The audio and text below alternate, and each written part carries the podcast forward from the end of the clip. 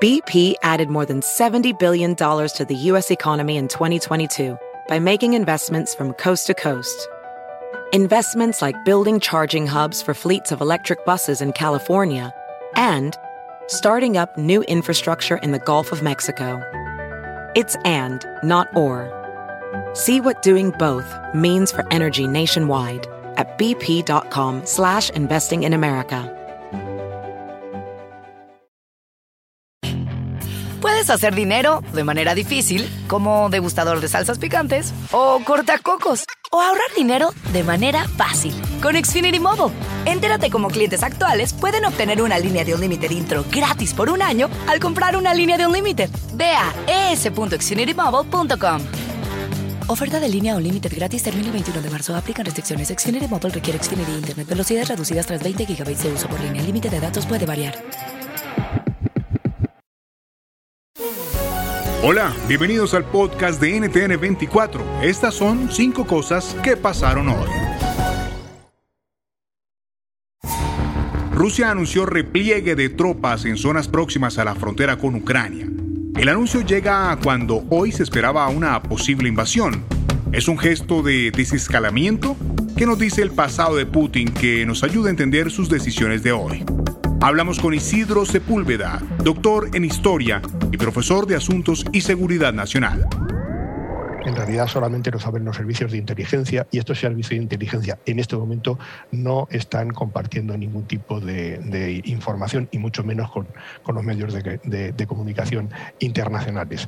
Que eh, los países europeos eh, hayan convocado una reunión de urgencia para, dentro de 48 horas, el próximo jueves, evidencia hasta qué punto eh, estamos en una situación de, todavía de riesgo extremo.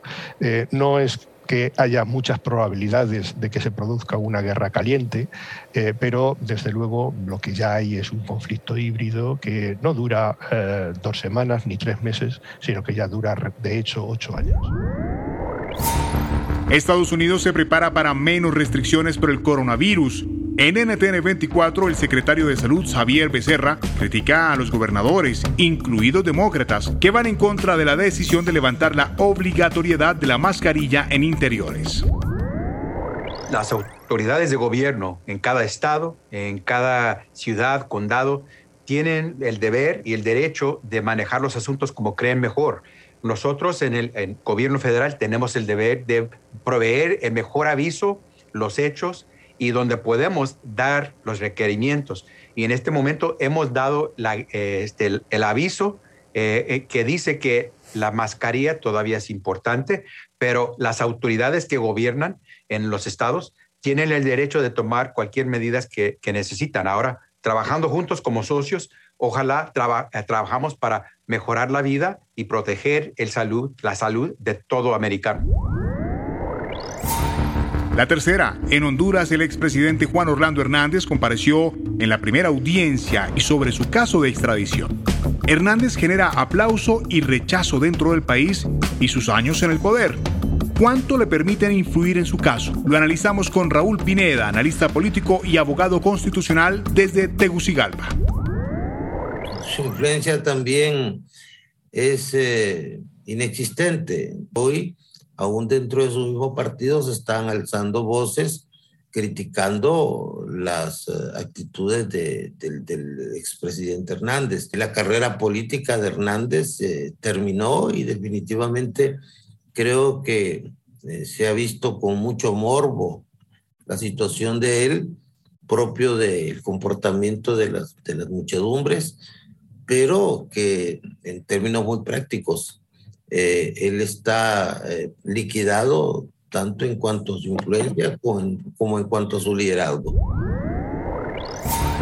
La Fiscalía de Estados Unidos reveló que el señalado testaferro de Nicolás Maduro, Alex Saab, fue informante de la DEA desde el año 2018, según nuevos registros judiciales revelados hoy en la Corte Federal que sigue el caso de corrupción. Los documentos indican que Saab fue contratado en secreto por la DEA como fuente colaboradora y entregó a los agentes información sobre los sobornos que pagó a funcionarios del régimen venezolano. Hablamos con Iván Simonovis, comisionado especial de seguridad e inteligencia del gobierno interino de Juan Guaidó. a medida que esto eh, siga, lo único que va a hacer es sacar, va a seguir sacando nombres, ¿no? Eh, y cada quien, y cada quien en su momento tendrá que rendir cuentas, ¿no? O sea, eh, hay, hay, algunos que alegarán, vamos a decir la palabra que está alegarán demencia y dirán que ellos no sabían, ¿no? Pero los hechos demostrarán si sabía o no sabía. Esas personas que han sido, están siendo cómplices de, de, de estas operaciones y que se vinculan con gente del régimen, bueno, te aseguro, ¿verdad?, que hoy, mañana o pasado se van a bajar de un avión en algún sitio, ellos y sus familiares, y van a tener que, bueno, que rendir cuenta ante la justicia, ¿no? Y la última, Estados Unidos suspende temporalmente las importaciones de aguacate mexicano. Esto tras las amenazas que recibió un inspector estadounidense de seguridad sanitaria de empresas de aguacates. ¿Quién está detrás y qué impacto tiene la suspensión? Nos lo cuenta Heriberto Paredes, periodista mexicano, autor del artículo La fiebre del aguacate, el fruto de la discordia en Michoacán, publicado en la revista Gato Pardo. La discordia que genera se genera porque genera una ambición muy profunda eh, por las ganancias tan millonarias debido a la cantidad de demanda que se tiene del mercado de Estados Unidos.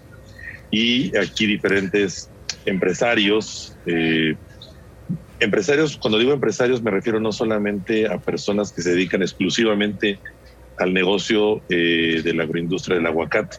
También hablo de otros empresarios que tienen otro tipo de negocios y que son negocios ilegales. Y entonces el aguacate se vuelve un canal de limpieza de sus finanzas, al mismo tiempo que se vuelve un mecanismo de enriquecimiento enorme. Digamos que la demanda de aguacate en Estados Unidos enriquece más a organizaciones criminales que a la población en México y a los pequeños productores mexicanos. Si te gustó este podcast, puedes buscar más de nuestro contenido en nuestra página web www.ntn24.com. En NTN24 tenemos una red de corresponsales en las Américas que nos permite tener acceso de primera mano a toda la información y hacer análisis sobre los eventos más importantes de la región. Qué gusto estar con ustedes. Mi nombre es Hugo Vecino, en Twitter arroba Hugo Vecino. En el podcast de NTN24 te informamos y te acompañamos.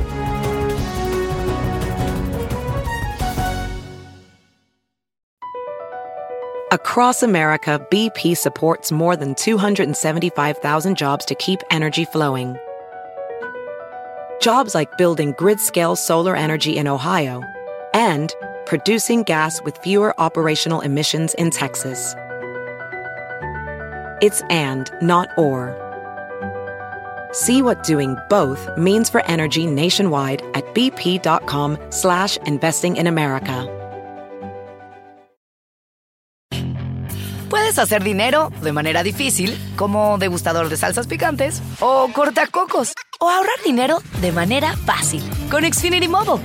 Entérate cómo clientes actuales pueden obtener una línea de un límite intro gratis por un año al comprar una línea de un límite. Ve a es.xfinitymobile.com. Oferta de línea o límite gratis termina el 21 de marzo. Aplican restricciones. Xfinity Mobile requiere Xfinity Internet. Velocidades reducidas tras 20 GB de uso por línea. El límite de datos puede variar.